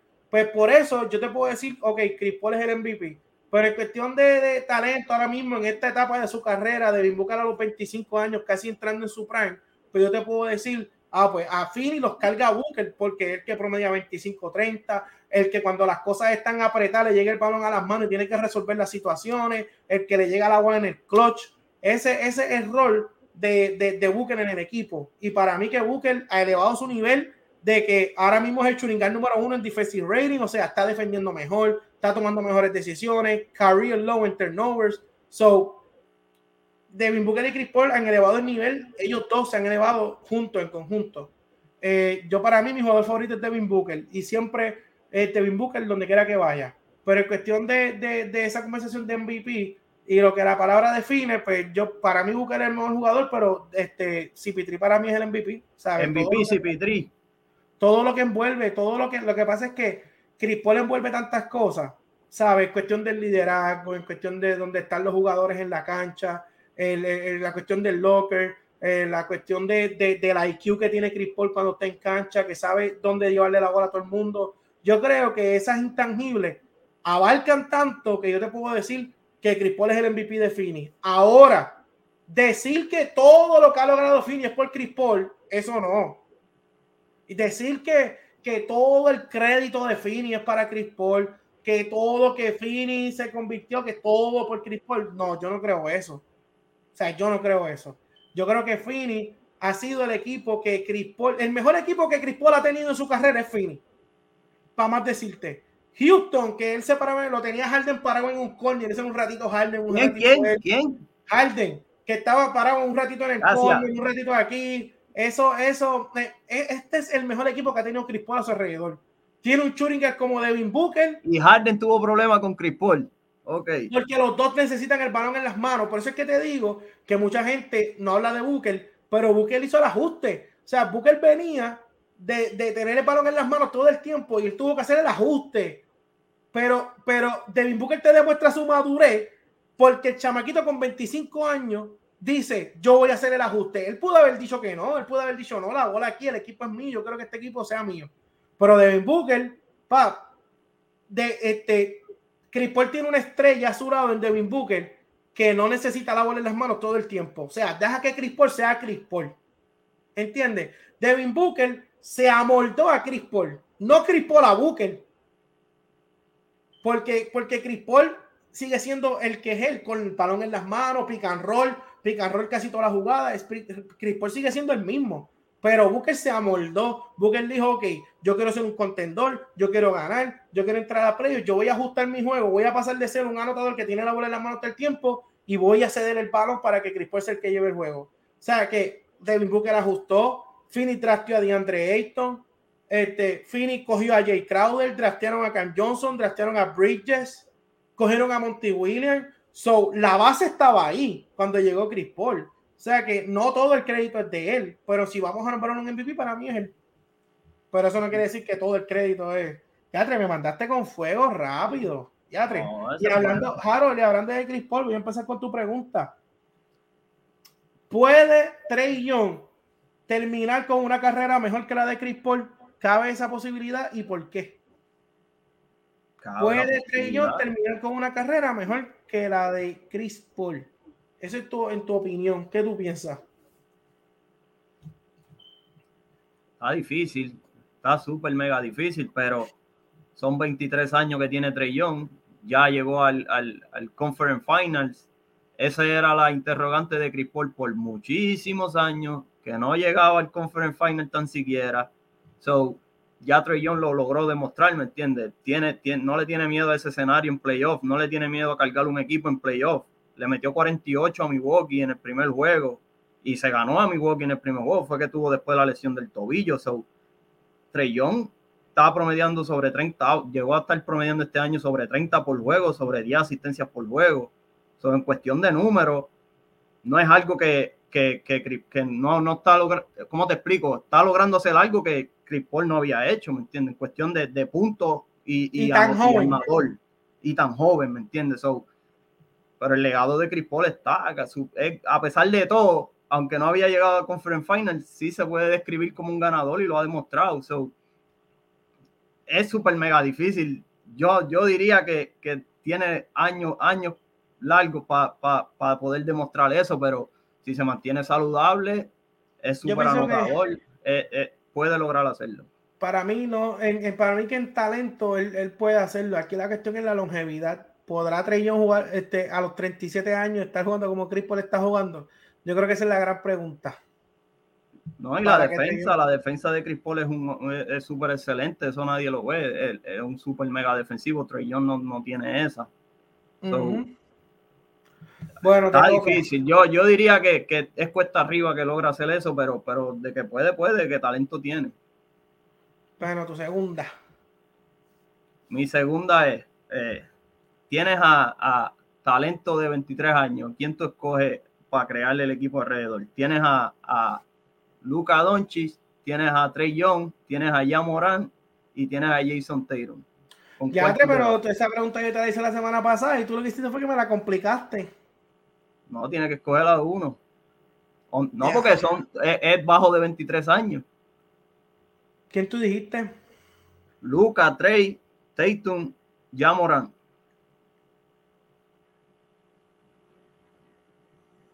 Hmm. ¿Que ¿Alrededor de quién?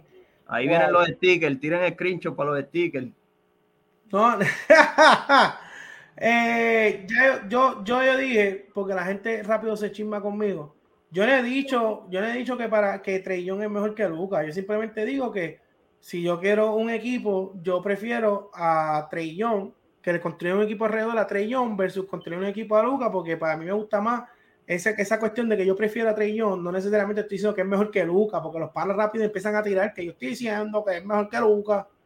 So que si entre Trey y Luca, yo prefiero a, a Trey.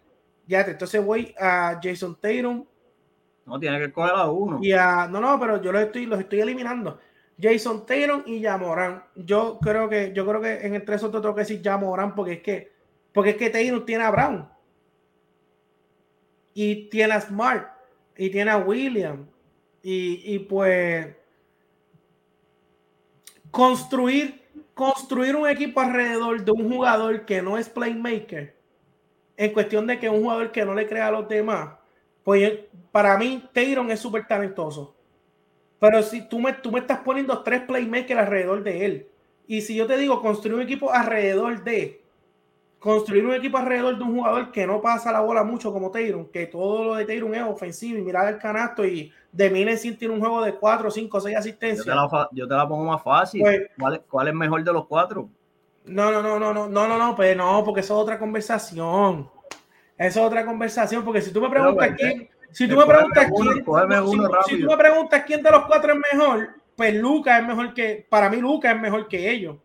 Pues ya, pues Pero, pero, ah, pero eh, en cuestión de alrededor de quien yo construir un equipo, estoy entre Yamoran y Trey Young. Porque eso es una opinión personal. So, ya tres, nada, me, me, este, wow. Dame uno, dame uno.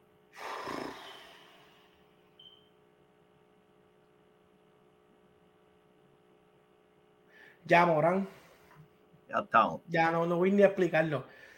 De, cancelé a, a, Tatum, a Tatum por lo que te dije, de que, de que como no es playmaker, se me hace difícil construir, escogerlo a él, a construirlo.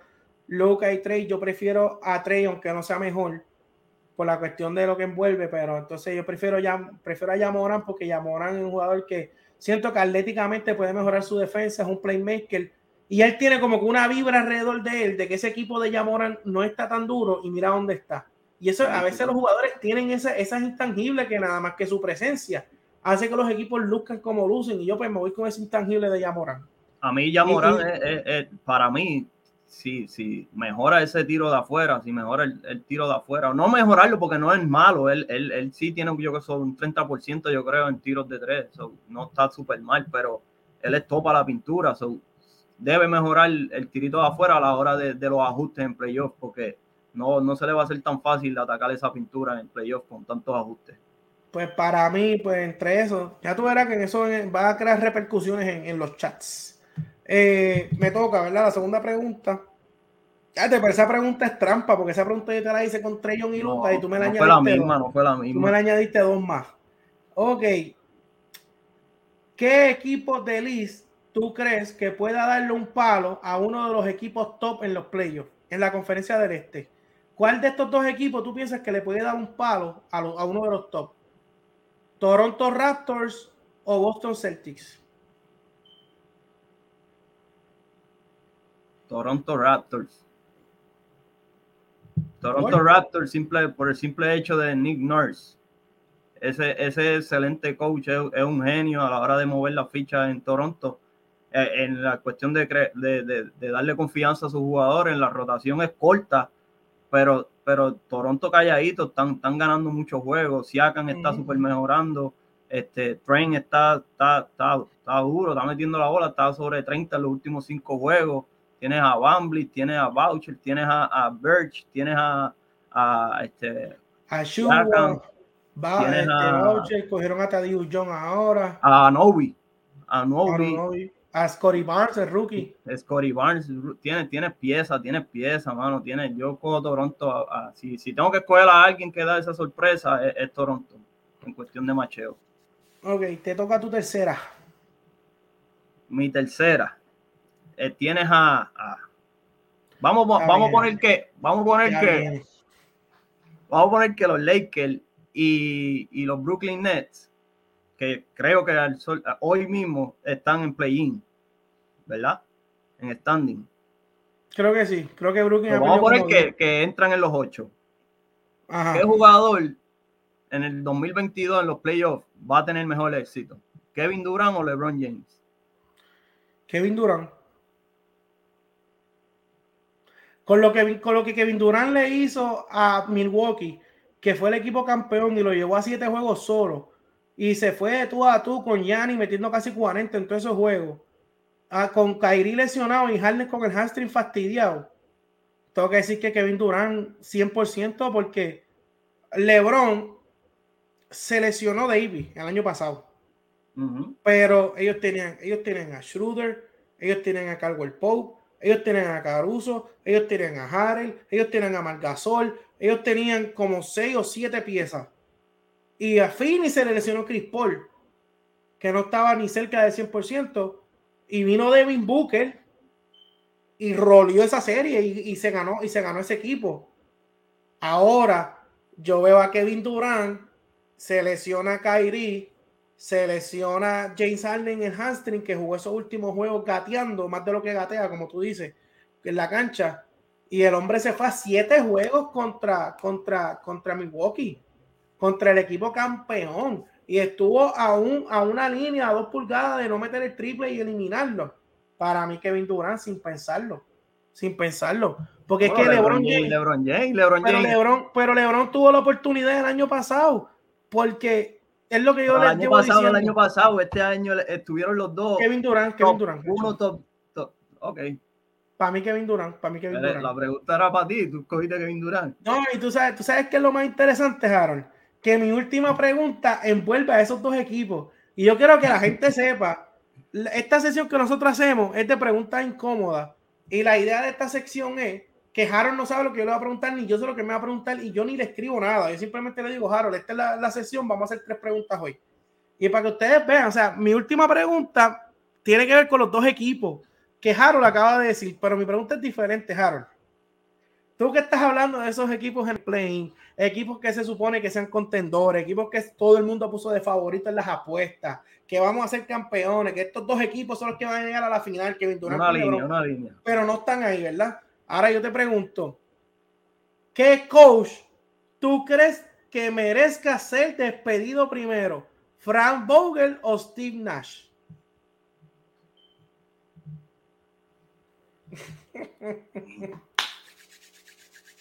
Por lo menos te puse a pensar mucho en una, porque tú me pusiste a pensar en todas. Sí, sí, me pusiste a pensar. Yo creo que es la primera, brother. Bogle.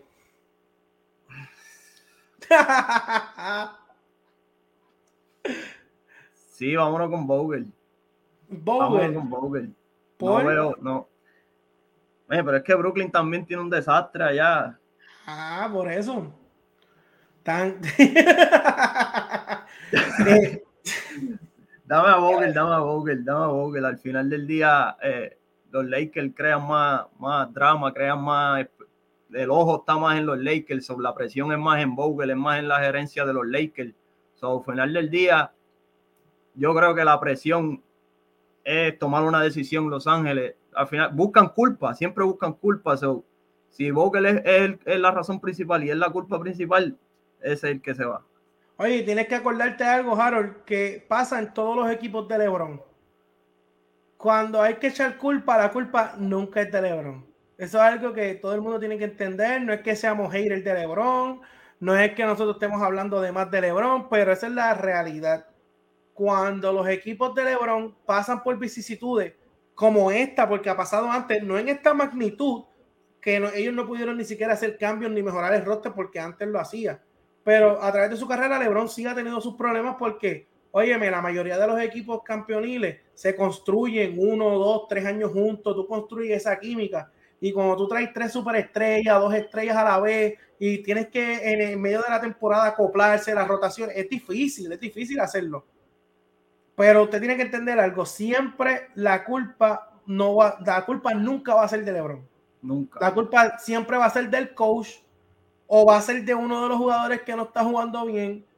Pero LeBron, que yo estoy 90% seguro que fue el que dijo que trajeran a Westbrook, el que dijo que trajeran a Carmelo, el que dijo que trajeran a DeAndre Jordan y a Howard. Yo estoy 90% seguro que él tuvo que ver en esas movidas y fueron movidas pésimas. Entonces, con esas movidas pésimas, tú pusiste a Frank Vogel en la posición que está. So, sentando a Westbrook y todo en el clutch. O sea que lo más seguro, no, y como quiera, y, y dame decirte, Frank Vogel tiene las excusas más grandes del mundo. Tiene un roster bien loco, que es bien difícil de tú conseguir cinco o seis jugadores que jueguen. Es bien difícil, pero él también ha metido las patas con, con, con loqueras, que a veces tiene cuadros que galdean bien y viene y mete a tres que no galdean. O sea, que él también se ha buscado lo que se ha buscado. Eh, y Steve Nash, pues también las decisiones en Brooklyn, se fue, Harden pidió la bomba, pero está lidiando con Kyrie, con las lesiones de Kevin Durant. Sabe que, que tampoco está fácil la situación en Brooklyn. Exacto. Eh, y, si, algo nosotros dos podemos estar seguros es que el primero que va a ser despedido va a ser Vogel entre ellos dos. Pero hay que, hay que, la justa perspectiva, como dice el, profesor. Steve Nash es mi, jugador favorito, all time. Pero tiene que ponerse a trabajar mejor. El trabajo que está haciendo para mí no es las rotaciones, los jugadores que están calientes que lo sientan. Tiene que hacer mejor trabajo. Ok, este, so, que esa era la última pregunta, ¿o verdad? Porque tú me hiciste la, tercera ya, ya. Ya, estamos Entonces, ya para culminar este episodio, Harold, vamos a hacer el Rapid Fire y el Rapid Fire va a ser de los Mid-Season Awards. O sea que vamos a estar hablando de los, jugadores que nosotros pensamos que hasta ahora, ah, si se, si se acabara la temporada hoy, estos son los que ganan los premios. Nosotros hicimos como un pequeño sorteo y a Harold le tocaron tres premios y a mí tres premios. Así que Harold, eh, déjame poner por aquí eh, lo de Rapid Fire. Y esto es sin explicar nada, esto es Rapid Fire. Tú una y yo otra, en total son seis preguntas. Y para culminar, vamos a hacer una pregunta que vamos a contestar en conjunto. Y esto es Mid-Season Awards. Ok, Harold, voy a comenzar. La temporada, asumiendo que la temporada se acaba hoy. ¿Quién es el MVP? el Joker. Nicolás Jokic, ok, te toca. El, ¿Quién es el Most Improved Player? Jaren Jackson. Harold, ¿quién es el Rookie of the Year? El tocayo de mi nene, de mi hijo, Evan Mobley. Caballito. Ok, eh, te toca. Bueno, dale, mete mano. Eh, Coach of the Year. Monty Williams. Dale, zumba. Eh, este, defensive Player of the Year. Jaren Jackson. Uh, wow, está buena esa. Harold. No, voy yo, voy yo. Ya, ajá. Eh, sexto hombre. Tyler Hero. Ok, este. Harold, se acaba la temporada hoy. Y hay que ah, proclamar un equipo campeón. ¿Quién es el equipo campeón hoy? Tú me preguntaste el episodio anterior que eran 2 contra 28. Ya viene a romper las reglas. Ajá, no, no, pero. me fui con el 2, o tengo que irme con, con Phoenix o con Golden State. So, como tú te vas con Phoenix, yo me voy a ir con Golden State Warriors. O sea que tu campeón es Golden State y mi campeón es Phoenix. O sea que para ti el Conference Final del Oeste va a definir quién es el campeón. Esa es la verdadera. No importa, no importa Brooklyn, no importa Brooklyn con Simon y KD, Kyrie y toda esa gente. Golden State. Claro que importan, pero ya contesté la semana pasada dos, no voy a contestar hoy, ¿me entiendes? Sí, la consistencia, la, consistencia. Bueno, así que dando un rica, el Rapid que acabamos de hacer, MVP Nikola Jokic, eso lo puso Harold, porque después dicen que, es que yo soy hater de Joel Embiid, pero no me tocó contestarla a mí, para que, para que se coja un break. MVP, el Joker, Rookie of the Year, Evan Mobley, Most Improved, Jaren Jackson, Coach of the Year. Esta va a ser complicada porque muchos van a tener el de Memphis, pero es que yo creo que Monty Williams, con el récord que tiene por encima de 500, cuatro juegos por encima del segundo mejor récord, viene de una derrota finales, cuarenta y pico de victorias antes del, del, del All-Star Game. Monty Williams, el Coach of the Year. Y es Poutra. Most Improved, Jaren Jackson. Defensive Player of the Year. Harold puso a Jaren Jackson también. Six Man Tyler Hero. Campeón para mi Phoenix. Campeón para Harold. Los Golden State Warriors.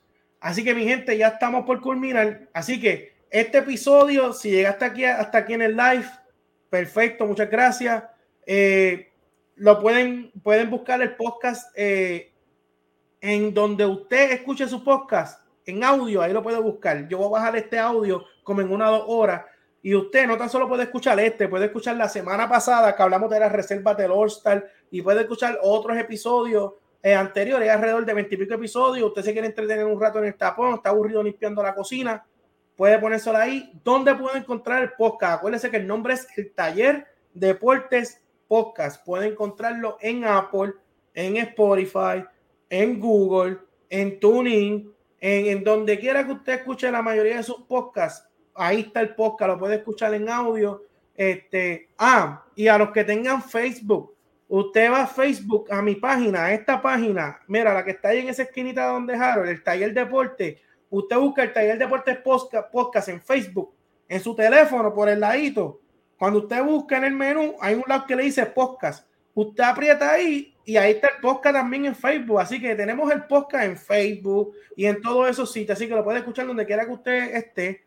Eh, puede buscar, puede debatirme por algo que yo dije, puede sacarme algo de dos años para roncarme. Usted haga lo que le dé la gana. Pero hay sobre veintipico de episodios ahí eh, en los live. Estamos haciéndolo a través de Facebook, a través de YouTube. Así que en cualquiera de esas dos plataformas nos puede ver en vivo. Eh, y en YouTube nos puedes encontrar por el Taller Deportes Podcast también en Facebook, nuestra, mi página igual, el Taller Deportes Podcast. Estoy en Twitter como César PR, en Instagram como Cesarín PR. Eh, ¿Y en dónde más? ¿En qué plataforma? Estamos en todas las plataformas que usted se puede imaginar. Estamos en YouTube haciendo cortos, videos cortos, haciendo diferentes análisis de dos a tres minutos. Estamos haciendo esos análisis cada tres, cuatro días. También estamos en TikTok, ¿ok? Estamos en TikTok como el Taller Deportes Podcast, pero me pueden encontrar ahí también como Cesarín PR. En TikTok yo estoy haciendo videos a cada rato de análisis de equipos que yo veo. Así que mi gente, haciendo un rica, ¿usted me entiende? Estamos en TikTok, estamos en YouTube, estamos en Facebook, estamos en Apple Podcast, estamos en Spotify, estamos en Google, estamos en TuneIn, estamos donde quiera que usted quiera, donde usted quiera buscar, ahí estamos nosotros. Así que mi gente, le damos las gracias por este episodio. Harold, si queréis despidiendo estamos, saludos, bendiciones y nos veremos en el próximo. Oye, le metimos sólido, este, comenten aquí, aunque esté viendo esto repetido, comenten, yo estoy pendiente a los comentarios, eh, si estás en algún chat conmigo y quieres eh, atacarme por algo que dije que a ti no te gustó, metemos mano. Corillo, la semana que viene vamos a estar haciendo un episodio dedicado para el All Star Weekend. Así que no se puede perder esa, vamos a estar pronosticando los premios, nuestros análisis y también vamos a estar haciendo otras cositas. Así que mi gente, los dejo, se me cuidan y que Dios los bendiga.